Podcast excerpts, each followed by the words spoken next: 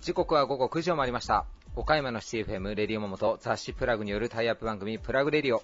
パーソナリティの雑誌プラグ編集長山本と、編集部の原田さやかです。こんばんこはん。ばんは。ということでね、7月26日、はい。えー隠れた人気コーナー、えー私の妻の同僚の話をね、していきたいなとまあ、2思うんですけど。回目ですけどね。はい、はいあの妻がねアパレルショップで働いてまして、ええええそこの同僚がねもうものすごい面白いという 話がありまして、あのいきますよ、行きましょうか。あのはいね、た tie dye 柄ってわかりますよね、あなんかヒッピーっぽい感じのね、はいはいレインボーみたいな感じのやつあるでしょ、商品であ。はい。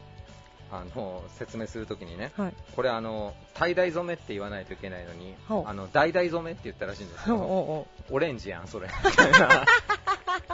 だ橙染めやったらオレンジやないかっていう話があったり、あの、フィッティングルームへどうぞっていうのを、まあ、これちょっと難しいんですけど、はいフィッティングルームへどうぞっていうのを、はいあの、ヒッティングルームへどうぞっていう、バッティングセンターみたいなところにでも連れて行くんかっていうような、まあ、言い間違いをしてみたりとかですえね。あの、天然なのかな？天然でしょうね、多分ね。うんあと最近あのノーカラーのシャツとか流行ってるじゃないですか。ね、あのノーカラーのことあのノーネックって言って、もうね、もうあの首がなくなってるっていう話をしたりとかですね。あとあのお客さんの方が結構服に詳しいこともあるんであのもうよくわからなくなってきたら、お客さんにものすごい語気を強めて、うんもうご自分で調べてください。あのもう検索する時代がそこまで来てますっていう、よくわからない切り返しをしているっていうので、他の店員さんがもうケタケタは裏で笑いおるっていうね、話すがあったりとか。ごいつわものじゃないですか。はい、あとあの、ノハキーモっていうブランドを扱われてるみたいなんですけど、はい。ノハキーモが頭に多分こびりつきすぎてですねあの裏肝の素材を説明するときに、あの裏キーモって言ってしまったらしくて、あのこちらの裏キーモはですねって言ってしまったっていう、あのかわいいな。すごい人がいます。はい、以上、あの私の妻の同僚の話でした。はい、それでは行きましょう。え、もう行きますか？はい、行きましょう。はい、行きましょう。はい、えー続いては岡山地元リーダーたちの思考を探るバリアスリーダーのコーナーです。えー今回はですね、皆さんに勝負の装いというテーマでお話をお伺いしてきました。今回のゲストは、一級建築士事務所トンボ、株式会社北谷建設代表取締役社長の森下正人さん、マルショー製粉株式会社代表取締役社長、正本健太郎さん、株式会社エコライフジャパン代表取締役島田正宏さん、株式会社プロツアースポーツ代表取締役社長草野幸宏さん。西日本調理製菓専門学校学校長早野充さんです。以上5名の皆さんにね、はい。勝負の装いというテーマでお話をお伺いしてきました。これね企業の方も多いですけどはい。ね西日本調理製菓専門学校の校長先生はい調理師の勝負の装いってなんかちょっとね気になりますね。この時初登場いただいてるので。あ初登場なはいんで、すね。はい。はい、ぜひ皆さん、あの、お聞きいただけたらなと思います。はいそれではお聞きください。以上、フリートークのコーナーでした。Various leader produced by Plug Radio. こだわった良質なデザイン、性能、技術力でご機嫌な住まいを作る岡山の住宅会社。完全自由設計によって、世種の理想と夢を形に変えるプロ集団です。一級建築士事務所トンボ、株式会社北谷建設、代表取締役社長の森下正人さんです。よろしくお願いします。はい、こんにちは。よろしくお願いしはい、ます。お願いします。はい。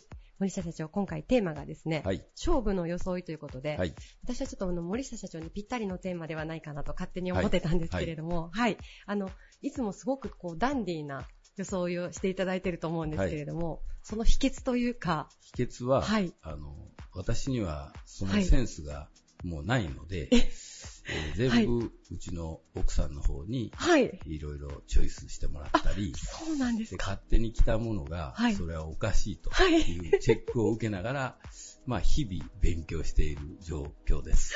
すごく意外なお答えだったんですけれども。あ、そうなんですね。だから買い物、洋服とか、はいまあ買い物にはい一。人では行きません。必ずじゃあ、パートナーと一緒に。あ、じゃあ奥様のチョイスと見立てがあってこその、そうですね。はい。はい。あ、そうなんですね。じゃあそういう意味ではすごくこう、奥様のセンスを信用してらっしゃる。信用してはいおります。はいはい。とても、あの、よくお似合いのはい。お召し物なので。はい。確かな腕をお持ちなんだと思うんですけれどもはい。じゃあ、社長の好みだったりとかも、もう、奥様よくご存知でいらっしゃるんですか？そうですね。まあ、はい好きな色とか、いろいろ赤とか、はいえーグリーンとか、はいブルーとかありますけど、はい。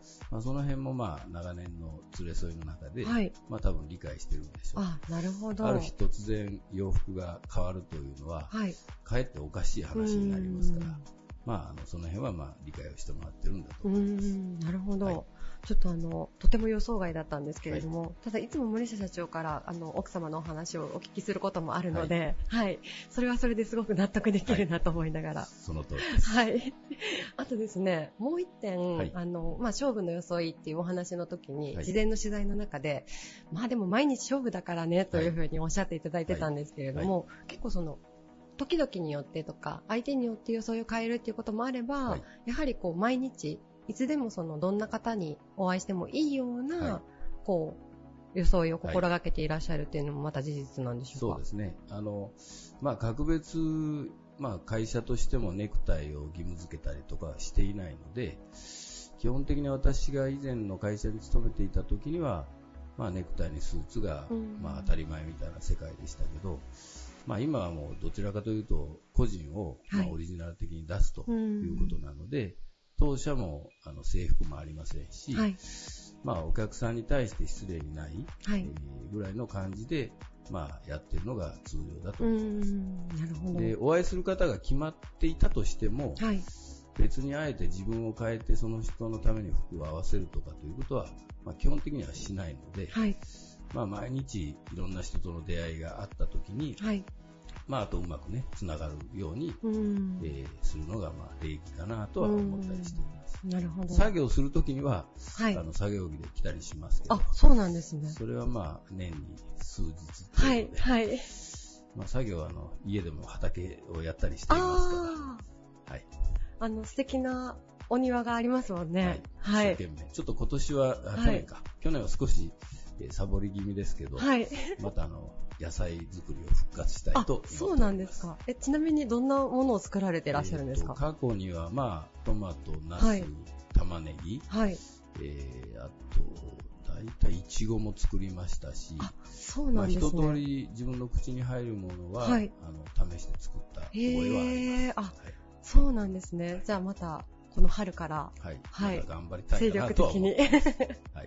いやでも本当に日々お忙しい中でと思うんですけれども、ちょっとその中でもう一つ今日お話聞きたかったのが、はいあの昨年ですね、あの竣工に至った、はいあのマビの仮設住宅のお話なんですけれども、ちょっと私もあの勉強不足で、先ほど事前にお話を伺ってて本当に驚いたんですけれども、今ちょうどこう水害からまあ1年半ぐらいが経過して、少しこう県民の意識もですね、だんだんとこう薄れていってるのかなというふうには思うんですけれども、こう仮設住宅というと、はい皆さんおそらくプレハブのものをはい想像される方が多いと思うんですけれども、うんその中で木造のものを建てられたということですよね。はい。はい。こちらはあのどういったこう手続きを踏んで、まず木造の住宅を建てようということになったんでしょうか？はい。まずあの、福島の、はいえー原発のところから、まあ大きいところがスタートしましたが、えーやはりスピード力と、えーまあうん住民の方々を早くまあ普通の生活に戻してあげるということで、はい。えー期限が決められていて、はい。そして、まあ、日本としては木造、えーと国有林とか、はいまあそういったものがあるので、はい。なるべく国策として木造住宅の推進というところがまあ根底にあって、ある県ではもう全部プレハブではなくて、すべて木造の仮設とへいーったあたりを県単位ではい。まあ決めなきゃいけない。はい。それと岡山県は、まあ、比較的いろんな面であの安全であったりうん安心できる県ということで災害協定というものをはい。県がまあ結んでいなかったこともあり、はい。えー水害が起きてから、うんえー急遽、まあ、県庁に打ち合わせに行ったりして、うんまあ、災害協定を結んだ後もう一気に設計が進みはい。約40日間で着工から完成しなきゃいけないと。いうような、ことが、まあ、一昨年にえーあったということです。なるほど。じゃあもうかなりこう、お忙しい中での着工はい。という運びになったんでしょか？そううです。ね。あの、どこの工務店さんも自分のところのお客さんが、はい。まあ、水害にね、遭われて、そこをやらなければいけないことと、うんから地元の業者さんも、えーかなり手を取られていても、ね。余分にそれを、まあ、考えなきゃいけない。ということで、はい。まあ、えー私が、えっと加盟している、えー JBN 岡山県と、はい。岡山県建築工事業会という団体が、はい。まあ、それをなすべくうする形になりましたう。んしかしながら、あの、まあ、えーやるとしても、はい。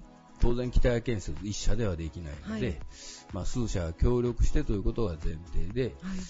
まあ、あ頑張ってやるしかないのかなとはいいうところで、まあ、あの、えいやみたいなところからスタートして、まあ、本当に朝の7時半とか夜の10時まで、はいあ。の毎日のように工事は止めることなくやりましたけど、うんまあやってみればなんとかなったかなというのが正直なでもただ本当にその裏では、もう先ほどおっしゃったように、業者さんも、はいその建築会社さんも、皆さんまあ通常業務に加えて、はいさらにその、まあ、自社のお客様が記載されているということで、本当にお忙しい中、はい。さらなるプラスのはい。お仕事になると思うんです。そうですね。その中でもこう北谷建設さんでは、はいその現あのプレハブプレハブというか仮設住宅の図面をはい。こう日々書かれて、そうですね。修正して、はい。という形で完成させたんですよね。そうです。まあ、ほぼ7月の中旬頃から、はい。えー毎日県庁に出向いて打ち合わせをし、うん。帰ってきては図面の修正をし、はい。でそれを、えー関係各位の方々に全部 PDF でお送りし、チェックをし、一箇所変わってもあの確認をしなきゃいけないので、まあ、あのスタッフもおお盆もずっと出ていただいて、はいはい。えー一人には協力をしてもらいました。なるほど。はい。いや、もう今、その、拝見してたんですけれども、はい。8月18日の着工で、はい。9月の29日に竣工引き渡しという恐ろしいスケジュールの、本まあこの業界私長いですけど、はいまあ本当にあの地獄のようなスケジュ地ール。でも全国の、はいまあ、被災された方々、あるいは工務店の人たちに話を聞いても。まあ実情は一緒ですね。ん。だからやっぱりやるときにはやらなければいけないしうん、まあどこもやってきているので、はい。まあ自分のところだけができるとかできないという話ではなく、はい。まあ団体の方々にも全国の人にもだいぶ協力をいただいて、うんえーやっぱりまあみんなでやっていかなきゃいけないというのが、まあこの業界の木造のいいところかもしれません。なるほど。はい。でも本当にこう、お写真で拝見して改めて思ったんですけど、はい。こう住宅、本当の住宅、はい。まさか仮設とは思えないような、その木造ならではの温かみというか、はいもう見た目は本当にあのご年配の方がはい普通の住処にされるような、はい。普通の平屋とはい見た目は何にも変わりません、うん。まあ、あの仮設なので、はい一応2年もしくは延長がちょっとあるぐらいで、はい。最終的にはまあ潰さなければいけませんけど、まあ、あのその間に住民の方々が、まあ、生活に基盤を設けて、はい。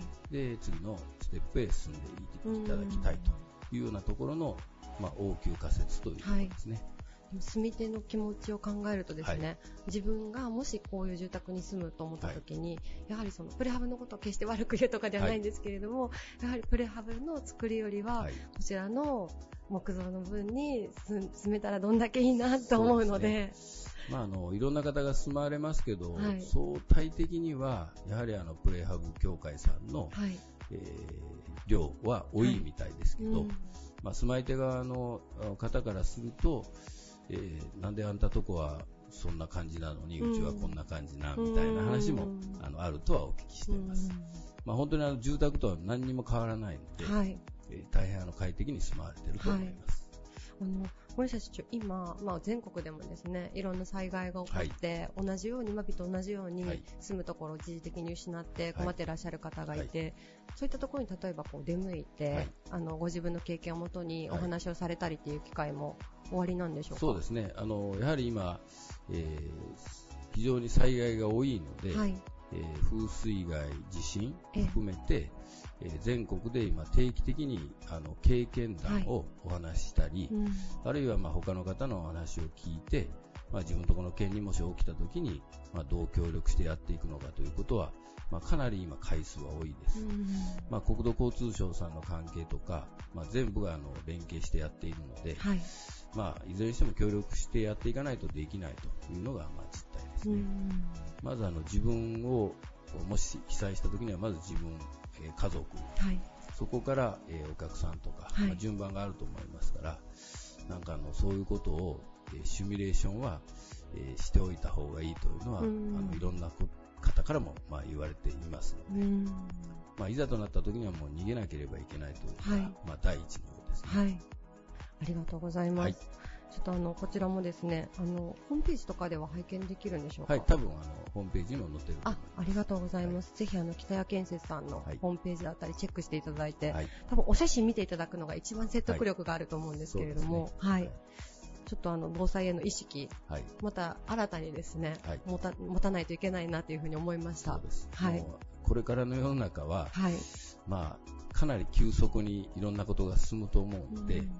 えー健康面とか、はいまあ、災害、あるいは金銭面とかいろんなことを考えて、まあ、防災的な感覚は持たれておかないと、うんまあ、なんとかなるでは、ちょっとなんとかならないのかもしれません。そうですね。はいなんとかなるっていうのが、あの、北谷建設の社長のお言葉でもあると思うんですけれども、災害に関しては災害に関しては、はいはい、かしこまりました。ありがとうございます。はい、ありがとうございました。本日のゲストは、一級建築士事務所トンボ、株式会社北谷建設代表取締役社長の森下正人さんでした。ありがとうございました。はありがとうございました。Various leader produced by Plug Radio. 業務用の小麦粉の製造販売を手掛ける企業、綿製品の自社ブランドも展開する、マルショー製粉株式会社代表取締役社長、正本健太郎さんです。よろしくお願いいたします。よろしくお願いいたします。早速なんですが、今回のテーマが勝負の装いということで、はい皆様にお伺いしてるんですが、はい。えー正本社長にとって勝負の装い、どんなものを挙げていただけますでしょうか？服装につきましては、まあ特に大きな凝りはないんですけども、はい。これは、まあ、学生時代から、はい。えー毎日身につけてるものなんですけど、はい。香水が以前から好きで、香水ですかはい。まあ、あの、きっかけは大したきっかけではなかったんですけども、はいまあ、そこから好きになって、はい。まあ、初めの頃はいろんなものをつけてたんですけども、はい。まあ、社会人になって、えーまあ、とある方のつけられている香水がすごく、はあーまあ、いい香りで、い。うん。まあ、正直、あの、女性の方がつけてらっしゃったんで、はい。えーなかなか本人にお聞きすることができなかったのであ、いろんなところを回って、はい。えー同じものを見つけようと、なるほど。だいぶ探してやっと見つけることができて、はい。そこからはまあずっと二十数年、同じ香水を毎日つけています。同じ香水を毎日そうですね。見られてるんですね。やはりあの朝って、まあ休みの日もですけども、はい。まあ、特に仕事の日なんかは、朝香水をつけると、はい。まあこうスイッチが入るというか、うん、なるほど。一日が始まるというか、はい仕事をするモードに入るっていう感じですね。じゃあその香水をつけることで、こう、スイッチが入って、こうよし、仕事に向かうぞという気持ちになるという。そうですね。ある種の精神安定剤みたいなものですからね。あやっぱりつけてないと落ち着かない感じになりますね。はい。学生の頃から、まあ、香水はお好きだったんですが、その、ふと出会った香水を見つけるためにかなり探されて、やっと見つけたという形になる。まあ、最終的にそんなに珍しい香水ではなかったんですけどああ、もな、るほまあ、どこのメーカーのものかもわからなかったので、ど。はい。だいぶ苦労して探して、なるほど。あ意外に有名なものだったんだなと。あ、なるほど、なるほど。こまあ、うでも見つけた時はすごい嬉しかったんですけど。いや、すごいですよね。こう、匂いだけで、こう、見つけないといけないっていう条件っていうことですよね。まあ、でも普段から、あの、服を買いに行った時、はい。まあ、今では、まあ、家族と一緒に行きますけども、はいそういう時でも、一人になったら自然とあの、香水のコーナーに行って、うん。まあ、いろんな、あの、香水を、うん。あの、テストを、まあ、あの、嗅いでみたりするのはすごい大好きなんで、あ、なるほど、なる多分一日いても飽きないぐらい。なかなか、ちょっと変わってるのかもしれないですいけどやいやいやいや。あはい。でもそれでも使い続けられている香水は、やっぱりそうですね、もう、本当にお気に、お気に入りの香水なんで、多分これは、ずっと変わらないんじゃないかなと思いますね。はい。はいまあでも使い続けられてるからこそ、こう、精神安定剤って先ほどおっしゃられましたけど、そうですね。いつも自分の周りにある、こう、香りというような印象なんですか？そうですね。まあ、あの、皆さんそれぞれ花の香りとかいろんなお好きなものがあると思うんですけど、私はたまたま香水の香りで、うん例えば街中で、あの、まあ、別の香水の香りとか、あの、漂ってきたりすると、はい。まあ、昔、その香水をつけていた人といた時の時代とか、まあ、高校時代であるとか、もういろんなものをこう、思い出すというかですね。うんもしかしたら皆さんだったら歌だったりするのかもしれないですけども、そうですね。なんかこう、この年代の時に、戻ったみたいな感じになると思うんですけど私の場合はそういう街中で、こう香ってくる香水の香りなんかでも、そういうのすごい感じる方なんでね。うんはい。はいこう多分、匂いが僕たちがこう街中を歩いてても、あの、届いてないということはないと思うんですけど、多分こう、いつの間にかすれ違ってしまってるところを多分、社長はこう気づかれてというか、まあ、あの、敏感なのかもしれないですけども、でも皆さんね、やっぱり、時にはけご経験があるんじゃないかなと思うんですね。香水でもそうですし、まあ、あの、女性のあの、シャンプーの香りとか、ああ、なるほうん、いろいろ、あの、やっぱり匂いっていう、まあ、五感に感じることっていうのは、ど。はい。なんかその時代に戻してくれたりする部分もあったりして、うん。まあ、私はちょっとその辺敏感なのかもしれないですけどね。はい。こう他の方がやはりつけられている匂いとかも普段からありますね。やかっぱり、あの、いろんな方と毎日お、まあ、あの、お会いする中で、はい。えー、あ、この方のつけている香水はセンスがいいなとかですね、うんうんそういうのは思いますですね。わからなかったりしたら、あ、これどこの香水なのかなとか、うん、あ探してみたくなっちゃったりはしますね。は今回のテーマが、あの、装いというテーマなんですけど、い。はい。すごくこう、匂いというのが繊細なところというか、あの、まあ、目にはもちろん見えないんですけど、その人との出会いの中で、こう、一定のものを感じさせるものなのかなと、ちょっと今お話を伺いつつ感じたんでまあ、すあの、これファッションでもそうだと思うんですけど、まあ、特に初めてお会いする方の時に、まあ、お名前、まあ、お名刺をいただくだけではなくてですね、はい。そういうファッションであまあ、ファッションもそうですけども、まあ私の場合だったら、その、香水なんかが、うん。もしそこにセットになったら、すごい記憶に残る方なので、なるほど。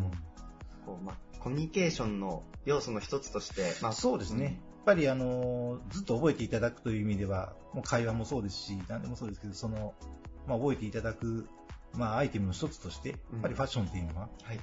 あの、大事なんだなというのは思いますですね。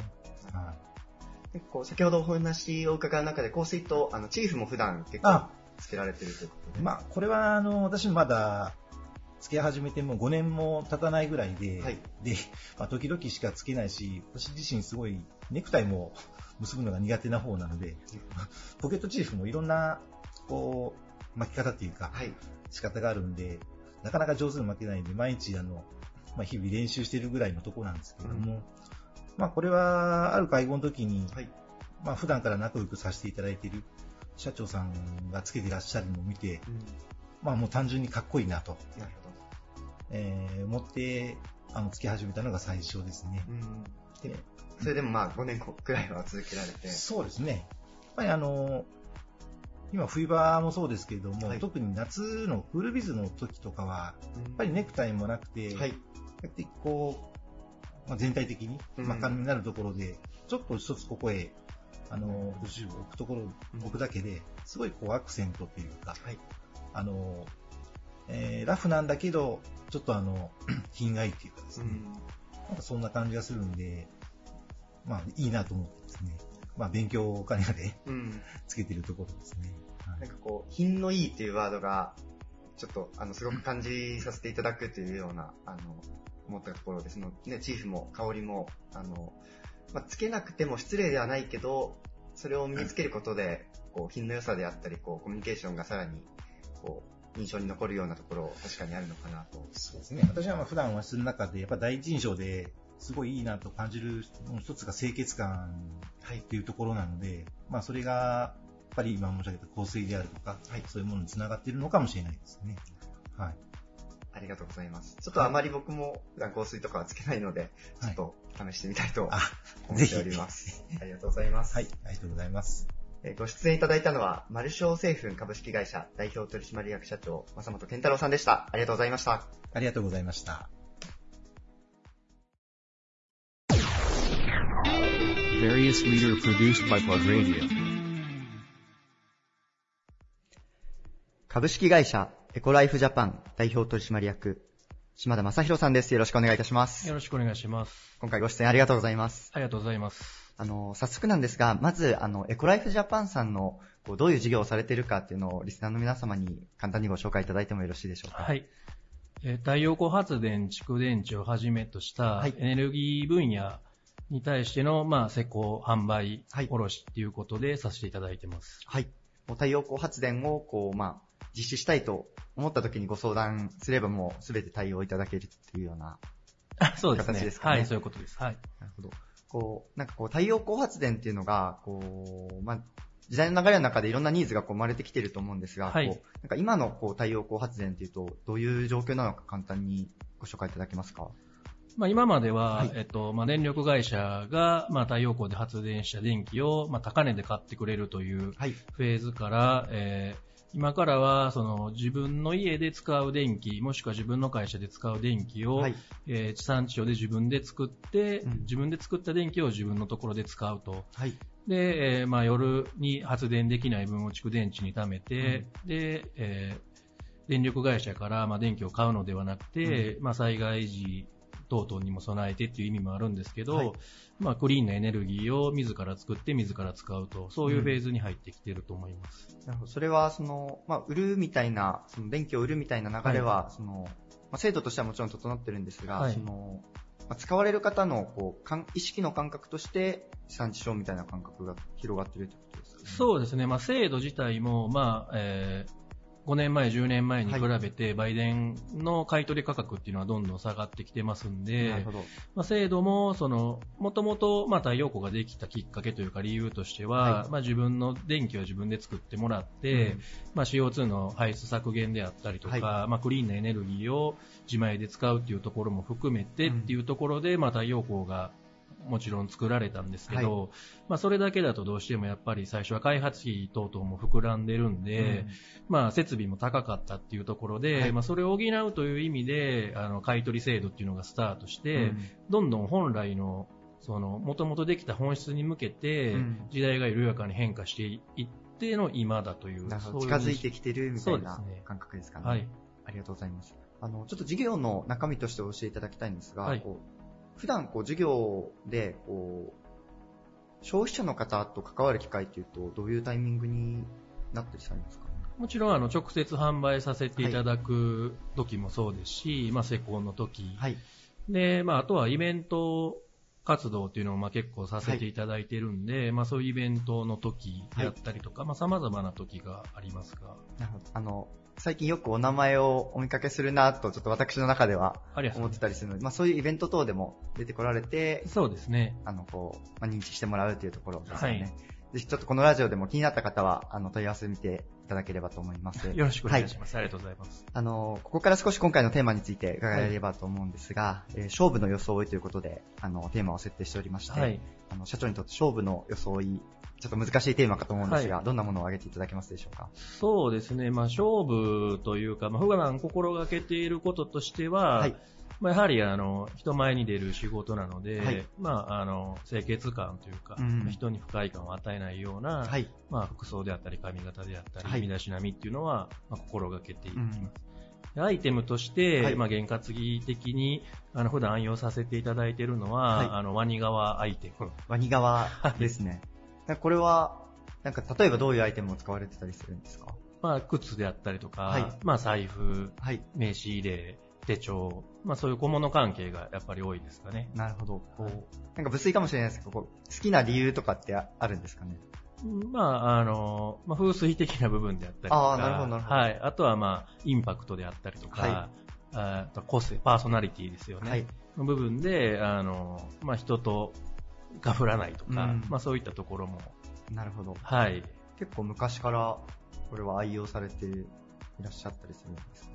そうですね。はい。比較的昔から、まあ、あの、うん1年に1個ずつ改あー装していそうなんですねってみたいな。なるほど。はい。じゃあこう、まあ、パーソナリティというか、まあ、社長といえばワニ側みたいあなそうですねイメージが少しずつ、はいあの、ついてるところもあるっていうことですかね。ありがとうございます。なんかこう、特に今こう、愛用されてるワニ側のアイテムとかってあありますか？特に、まあ、手帳ですかね。ああ、そうなんですね。はい。こう年に1回増やしてたら結構な数になったりするんですか？そうですね。はい。まあ、あの、常につけてるわけではないんで。うん。はい。なるほど。なんかこう、レパートリーじゃないですが、いろんなアイテムでということですね。そうですね。なるほど。なんかこう、インタビューする中で、あの、例えばネクタイを、はいこう、同じ色をされてるみたいな風水のおはい話は聞いたんですが、こう、まあ、素材として、はいワニ革というのは今回初めて聞いたのあで、ちょっと新鮮でした。ありがとうございます。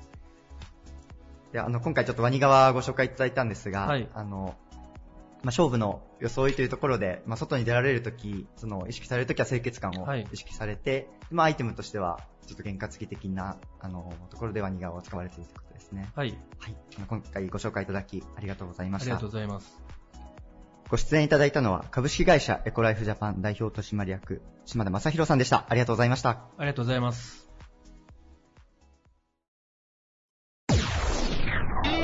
Various leader produced by Plug Radio. 株式会社プロツアースポーツ代表取締役社長、草野幸宏さんです。よろしくお願いいたします。よろしくお願いします。今回ありがとうございます。よろしくお願いします。あの、まずプロツアースポーツさん、あの、どういう事業をされているのか、あの、リスナーの皆様にご紹介いただいてもよろしいでしょうか？はい。えープロツアースポーツは、えーゴルフ用品の主に専門で取り扱いをしておりまして、はいえー小売り、あとレンタル、あと、まあ、あのーゴルフ場、練習場、まあ、はいそういったところでの取引を行っております。ありがとうございます。あの、例えばこう、商品を小売りで販売されている拠点も、今ご紹介いただいてもよろしいですか？はい。えー岡山市北区にある問屋町に岡山店がございます。はいえー合わせてあの倉敷市に、えーある三井アウトレットパーク、こちらのアウトレットキャロウェイというブランドの、えーショップも、えー運営をしております。アウトレットモールの中にもショップを入っているということで。はい。はい。プロツアースポーツさんって言うと、老舗のこうイメージがあるかなと思うんですが、その、こう歴史の中で今こうトレンドみたいなものってあったりしますか？ゴルフ用品であったり、ゴルフの中で。そうですね。やはり、えー当社は、あの、アパレルもですね、取り扱いもしておりまして、えー特に若い方、えーアパレルのブランドを買い求める方もたくさんいらっしゃいますので、まあ、そういったアパレルブランドも強化しながら、はいえー販売もしております。幅広い品揃えで、あの、ターゲット、いろんな方に届くように品揃えされているということですね。はい。ありがとうございます。なんかあの、せっかくなので、こう、ゴルフ業界のこう今の話みたいなのも少しお聞かせいただければと思うんですが、その、今ゴルフの中で、例えば柴野さんとかがこう活躍されてるところもあったりするんですが、なんか社長の中で注目されてることってありますか？えーそうですね。やはり、あの、彼女が活躍することによって、もうゴルフ業界としては非常に、えー後押しになっているとえー思っております。ですので、えーゴルファーを少しでも増やしたいという思いで、日々営業をしております。なるほど、ゴルファーを増やすっていうところですね。はい。こう人口的にはこう、まあ、少子高齢化も進む中ですけど、やはりゴルフの人口も少し減ってる形ではあるんですかね。そうですね。やはりあのバブル崩壊後、えーゴルファー自体はかなり減っているということで聞いております。こう、ゴルフ人口を増やすための取り組みとして何かされてることってあったりされますか？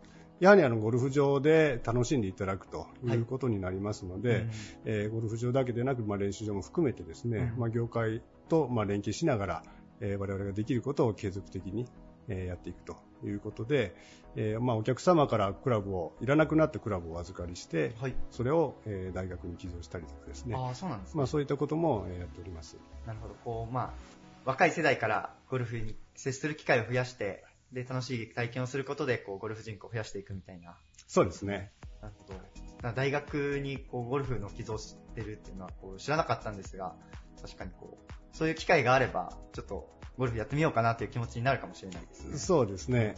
やはりゴルフっていうのは、あの、ちょっとお金がかかるとはいいうイメージを持たれている方が多いので、はいまあ、できるだけいいクラブで、うんあの、ゴルフのイメージをいい形で持ってもらえるように、なるほど。我々も我々も業界の中で、うんあの、できる範囲で継続していきたいなと思っております。様々な取り組みをされているということですね。はい。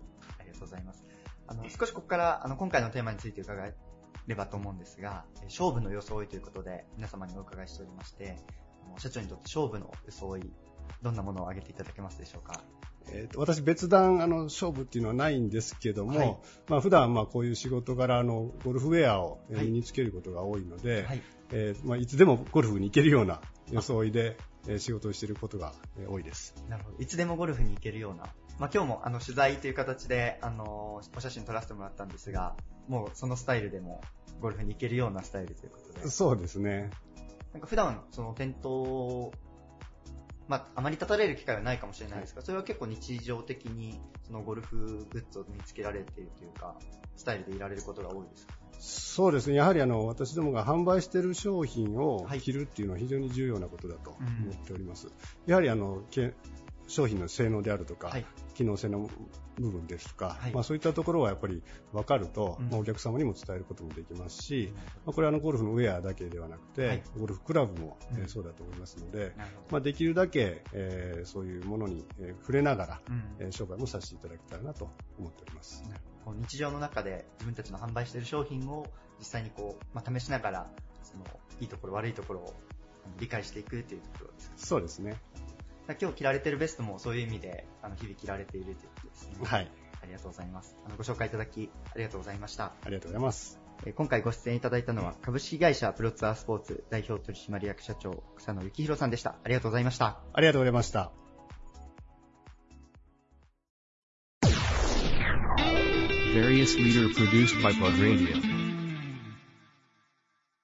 学校法人元山学園西日本調理製菓専門学校学校長早野光さんです。よろしくお願いいたします。よろしくお願いいたします。今回ご出演ありがとうございます。こちらこそ。あの、まず今回、あの、ちょっと久しぶりのご出演になるので、はいあの、西日本調理製菓専門学校さんが、あの、まあ、どういう学校なのかというところと、あの、早野学校長のちょっとプロフィールをご紹介いただければと思うんですが、お願いできますでしょはいうか。。えー、私どもの学校は、えー、元山学園の中の、えー一つの、えー学校でして、はいえー将来、料理人、もしくは、えーお菓子屋さん、はい。それからパン屋さん等になろうという夢を持っている生徒をお預かりして、え1年もしくは2年の、えー授業で、えー実技、座学等々を覚えていただいて、えー将来日本のもしくは世界の食に関する仕事についていただけるような、えー教え方をしている学校でございます。ありがとうございます。実技、座学と共に勉強して、そう、世界でも活躍できるような人材を輩出されているということですね。あの、早野学長の、こう、まあ、プロフィールというか、こちらも改めてご紹介いただいてもよろしいでしょうか？はい。えーっと、私、帝国ホテルを、あの、吹き出しに、はいえーフランス料理を勉強しておりまして、えーで、やっぱり、あの、フランス料理ですから、本場のフランスに行きたいということで、はい。で、縁があってフランスで働きました。で、今ほどその、えーフランスと日本のそのいろいろなニュースが頻繁に流れるようなことがなくてですね、はい。で、最初私が働いたホテルは、私が当時の日本では誰も知らないレストランだったんですけれども、えー働いてびっくりしたことに、昼も夜も予約で満席。で、えーお客様の中には当時の女優さんのブリジット・バルドーさん、アラン・ドロンさん、ジャンポール・ベルモンドさん、それから、えーダギダさん、それからバルタンさん、そして、えーサルバドール・ダギさん、ユル・ブリンナーさんとか、えーその他もちろんあの政治関係とか会社のお偉方はそうなんですけど、はい。まあ、ごく一般的に皆さんご存知の名前だと、そういう方たちが連日来ているようなレストランでして、はいえー本当にもう朝から晩まで、えー自分の考えが頭に浮かぶのは仕事が終わって表に出て一息する時以外はもう全部仕事しか頭の中に入らないくらいな、まあ、忙しいというか繁盛したということはいとかいう店で、えーまあ、あの修行をさせていただいて、なるほど。でその修行の途中で、まあ、当たり前ですけれども、えーフランスに行ってフランスの有名な店でじゃがいもの皮を剥いたり玉ねぎの皮を剥いたりするだけでもいいかと思っていた仲間たちと共にいたんですが、はい。えーちょっとその使われるのが嫌だと。うんできたら使ってみたいという、もう本当に無謀な思いに駆られまして、はい。えーそれから逆に言うと、いろんなところで、えまあ、あの、副料理長という立場で招招聘があったところのホテルとか、というところで、えー副料理長ということをやらせていただいて、はい。えー逆に言うと、えーフランス人、イギリス人、イタリア人、中には日本人のスタッフとまとめながら、一つの物事をやるというようなのに、えーちょっと興味を覚えてしまって、ことによると、最初のそのフランス料理を純粋に勉強するという詩から、ちょっと私自身が人生の転換をしてしまったという形で、えーフランス、それからマルタ島にも、えーやはりあのホテルの副料理長という招聘で行きまして、はい。で最終的にイギリスで、えー入りました。で今日こんな格好をしているのは、はい。あのイギリスのホテルギッツというところにもいたんですが、えーびっくりしたのはホテルギッツのキッチンの端にですね素晴らしい、まあ、エレベーターのような扉がありましてじあの従業員とは全く違うので使われてなかったんですけど、あのフランス人のおじいちゃんの料理長に聞いたんですね、これエレベーターに見えるけど何するんだ、そしたらばこれはお客様が料理に感激して料理長をお客様が表敬訪問するためのエレベーターだというあことを聞きまして、はい。あら、こんなの日本では考えられないと。なるほど。で、当時の料理長に、料理長はそういう訪問を受けたんですかと聞いたらば、俺の代には一回もないと。はあはですから、その、えーリッツホテルというホテルができた時の、まあ、初代とかいうような料理長の時には、実際にお客様がホテルに泊まって食事をしたり、もしくはパーティーをやった時に出された料理が感激すると、わざわざそのエレベーターに乗って、調理場まで来ていただいて、料理長を表敬したという。で、えーそれと逆に我々サイドが、えー特別な VIP のお客様に感謝を込めるときに、やはり制服に、えーまあ、賞を持っているのなら賞をつけて、えー表敬をするんですが、えーその格好を私が日本で始めまして、今あの、いろいろなホテルの料理長さんたちが、えーメダルとか勲章をつけて出ていくのは、間違いなく私が始めてしまったことで、だからその文化を最初にこう、え文化というか、多分最初は、なんだあの野郎、派手な野郎だと、何を考えてるんだと、ごご長老からは多分、あの、お直接は怒られませんけども、苦言が出たと思うんですが、逆に今はもう当たり前になってまして、それからあの、ここにもこう、名前があるんですけど、これも日本で最初にやったのは私なんです。あ、そうなんですね。これは、あのー24の時に、あの、フランスで料理コンクールがございまして、で、初めて出てしまって、えー金メダルを取ってしまったんですね。いやいやで、これはですね、はい生徒にはいつも言うんですけど、あの、50何年間も破られない記憶があっある方がおかしいと。はい。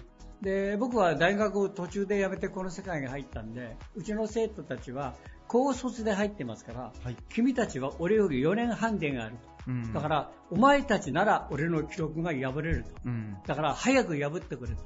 な50何年も破れない記録はおかしいから破ってくれというのを毎年入学式の時には、えーうん話してるんですが、はいまあ残今のところ残念ながらまだ確かに24、23ぐらいでフランスに出て行ってフランスの料理コンクールで決めたったらちょっときついかもしれませんけど、まあ、私の場合は運が良かったというのがあって、えーまあ、あのそのコンクールでメダルを取れて、まあ、それからい何回か、えーイギリスのコンクールも含めて、えー自分なりに出られるコンクールには、えーちょっと挑戦をして、それで日本ではフランス料理のコンクールなんていうのがあんまりなかったんですね。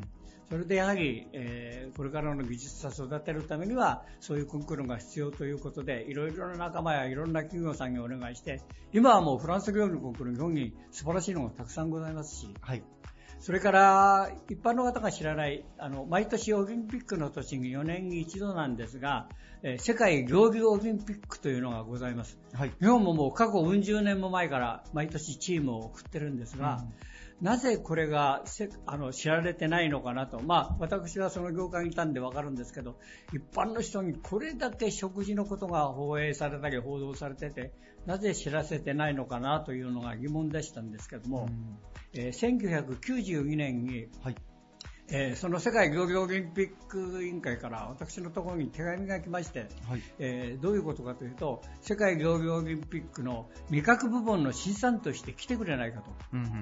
えーそそれで迷っていたらば、日本の声優協議会の会長をはじめ幹部が、もうこれは協会で名誉だから、ぜひ受けてくれと、で。受けてくれって言われても、私、ホテルで給料もらってるんで、1週間ちょっと休み取らないといけないので、えー休みもらえるかどうかという話になったらば、えー協会の役員全員が支配人のところに行くと、お願いに行くと。で、まあ、それまでに、えとりあえず支配人に、えー話をすると言ったらば、当時、まあ、あの、アメリカ人の支配人だったんですけど、もう、喜んで行ってくれと、あの、ホテルのことをちゃんとやってくれるなら構わないから行ってくれということで、えー初めて世界競技オリンピックの審査員として、えー当時フランクフルトですかで行って、えー分かったことは、マスコミシャットアウトなんですね。あ、そのオリンピック大会の。はい。あの、新聞社はいいんですよ。ただ、あの、私が望んでいたテレビで放映したらいいな、見たいなと思ってたのは、初めて分かりました。というのは、えー、大体し日本のチえーチームが6チームであのチームを組んでいろんな料理を作るんですが、えーその中の私が担当するのは、えーメインの料理でして実際に、えー朝の5時までに材料をチームが運んで、仕込みの準備が始まって11時にその時のサンプルを出す。えーけ課題は前菜メインコースデザートなんですが、で、えーそれがドイツマルクで30マルクという売り値が決まっておりまして、で、11時にサンプルを出して、実際にえー朝5時からじ仕込みを始めて、11時半からレストランを開くんですね。で120食売らなければいけない。はい。それを毎年6カ国が、そのオープンキッチンで、その大きな会場でやるんですよ。はい。で、それを楽しみに来てる方たちもたくさんいて、で、えーその時に感じたのは、あ、これは確かに、例えば一つの国で、テレビ局が4人のクルーが来られて、キッチンが入られたりしたらば、とんでもないことになると。なるほどそれから、あの、人様の命を預かる食事をつ使ってるんですから、私服で来られたらとってもない、うん要するにこういう格好してもらう。えあ、なるほどなと。これはもう、テレビ局なんかが入られたら、これもう選手が仕事にならないと。あ、それでまあ一応納得して、まあ残念ながら、未だにまだそういうコンクール、世界オリンピックの時にそういうコンクールがあるのは知られてないと。2020年もはい開設されるはい。予定ということえですか、で、その、ぼ僕らのその審査員は世界で7人なんですね。あれで、アジアでは僕だけなんですよ。で、初めて選ばれたということで、その時に私自身が納得した帝国ホテルに入る前に私自身が誓ったことがありまして、今日から酒やめる、タバコやめる、辛いもの食べない。いや、ただ頭に浮かんだだけなんですよ。それそれを決めていた、それをやずっとやってきたことが、あ、多分、今日のために、あの、うん十年前に自分に決めたんだと。ということで、実際にその、いろんな国の選手たちが作るのを毎日その、フルコースをですね、はい食べるんですよ。作ってるところも採点しますし、食べるところも見る。はいで、えー審査員 7, なえー7つの国から7人の代表で、えーああの話し合うんですが、原則的に日本語は通じませんで、えー英語かフランス語という形でこうやり取りをしながらですね、ですごく自分自身に納得したのはですね、240点満点なんです。点数が。総得点が。はい、合格点が240点満点。で、220点以上は金メダルなんです。うんだから、あの、普通、オリンピックと違うのは、金メダルが1個ということには限らない。なるほど。もしくはゼロもある。うん。一定の水準を超えているか。ええで、220点以上が金メダルで、えー200点以上が銀。で、180以上が銅で、で、えっ、と、150、160以上が、えっ、と、ディプローム、表彰書だけという、あとは何も出ないというコンクールで出したんですけど、で、240点満点でこう採点してまして、で、当時のその審査委員長、ドイツの料理協会の会長のおじいちゃんから、ちょっと呼ばれまして、あの、あなたは選手のいいところを見てあげてると。うんそれはダメだと。審査員と選手は勝負するんだと。うんし選手は240点も持ってる。これを守る。審査員は240点の中から欠点を見つけてぶんどる。うんあなたはそうじゃなくて、ここがいい、ここがいいな、ここがいいなを考えてる。はいその優しさはダメだと。うん選手からできるだけの多くの点をぶんどってくれと。うんそれでまあ、やりましてね。なるほど。で、びっくりしたのはですね、240点満点の中の審査をしていて、7人の審査員の誤差がですね、4ポイントいくつしかないんですよ、上下の差が。で、これ100点満点に計算すると、ほぼ、うんうんうんまあ、2%とか、うん1%とかで。これはね、あ、俺まんざらじゃないなと。うん。うん。あ、結構自分自身のその審査の、まあ、見見た目とか、チェックポイントとか、食べた感じとかが、あ、これもう世界レベルにいってるなと。はい。で、えー、まあ、帰って逆に帰ってきてからというか、もう日本のフランス料理に関するコンクールの審査員、全部来たんですね。うん。で、ところがですね、えー、とその世界料理オリンピックの審査員の規定の中の第1番目に、すごく印象深いことがあります。まず、65歳未満であること。えー、年齢制限が。はい。男女関係ないんです。はい。それから2番目に、世界の料理コンクールで金メダル以上を取ったことがあるもの。うんうん。で、それで納得したのは、ああ、そうか、日本人では僕よりも素晴らしい人がたくさんいても、当時僕らの年代もしくは先輩には世界の料理コンクールに出たこともないし、うんメダルを取ったこともないと。ということで、まあ僕が当てはまったなと。なるほどそのいう形で経験的なところもあってはいで、その時にですね、日本の料理コンクールをやったんですけど、当時僕はまだ40代ですから、まあ下っ端なんです。うん大先輩がたくさんいるんです。うんで、その人たちがもちろん審査を牛耳るわけです。すると、結局、年齢制限ないわけですよ。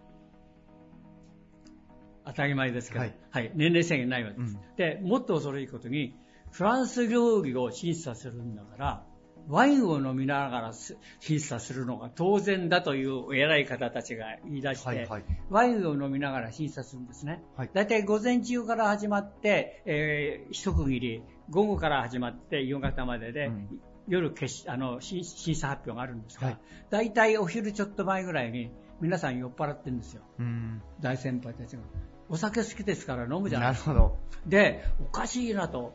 で、言いたかったんですけど言えないかったんです、我慢してたんですが、その世界料理オリンピックの審査員だった場合は、まず、朝からタバコは吸っちゃいけないんですね。うん1992年の段階で。はいから、飲み物は水以外いけないんですよ。うん。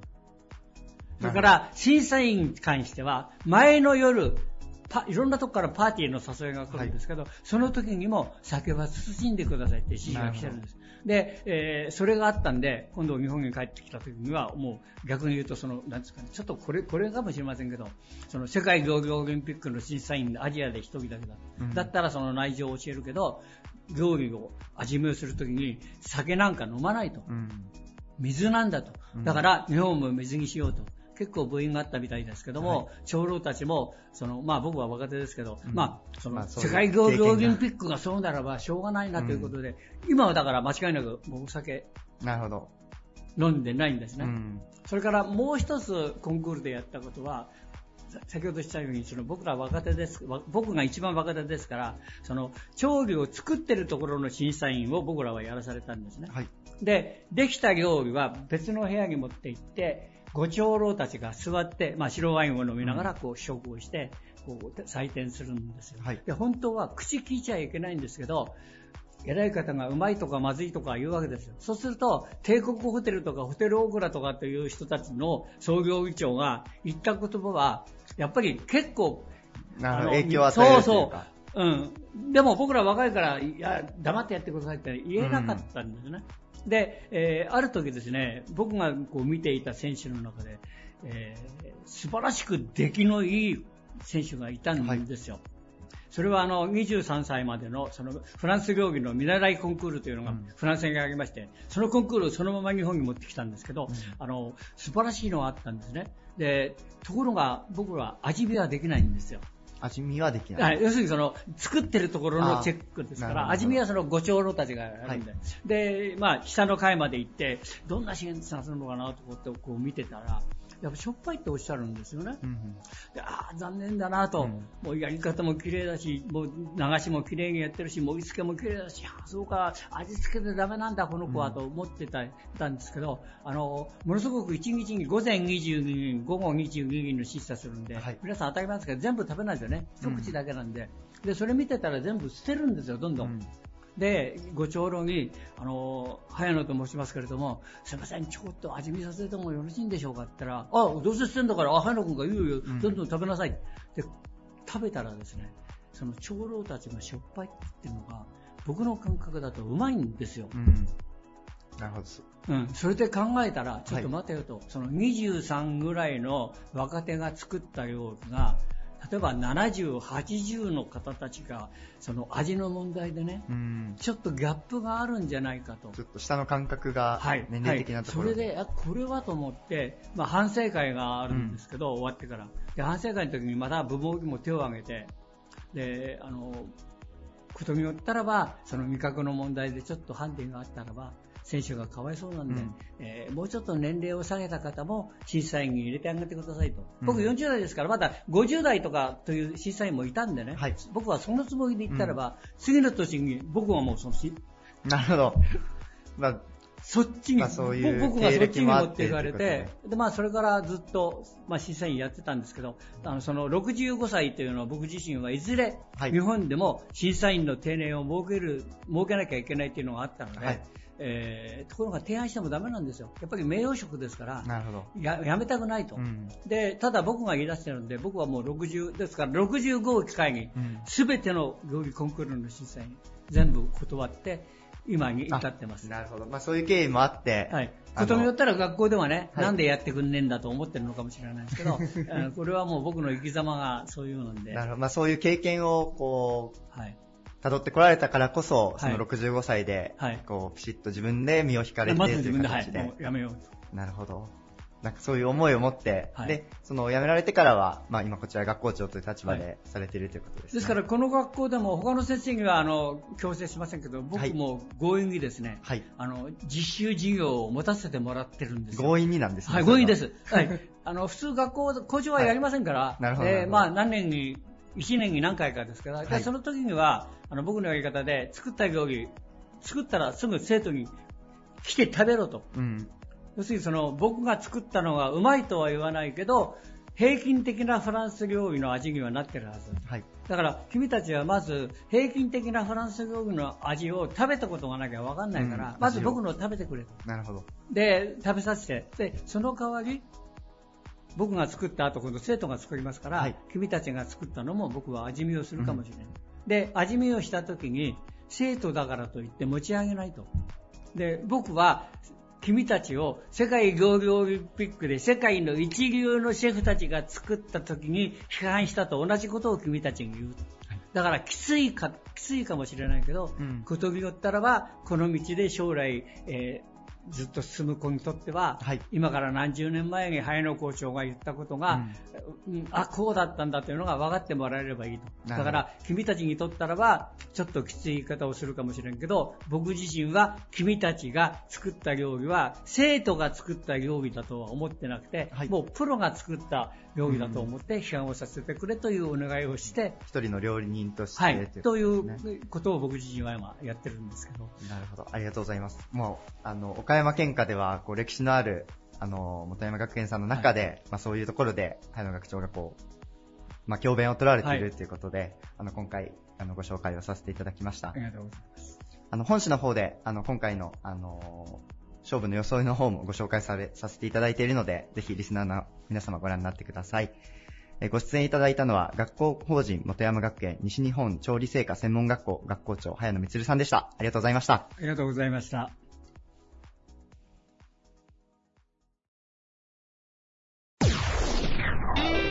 Various leader produced by Plug Radio. This radio produced by Okayama Premium Magazine Plug. See you next week.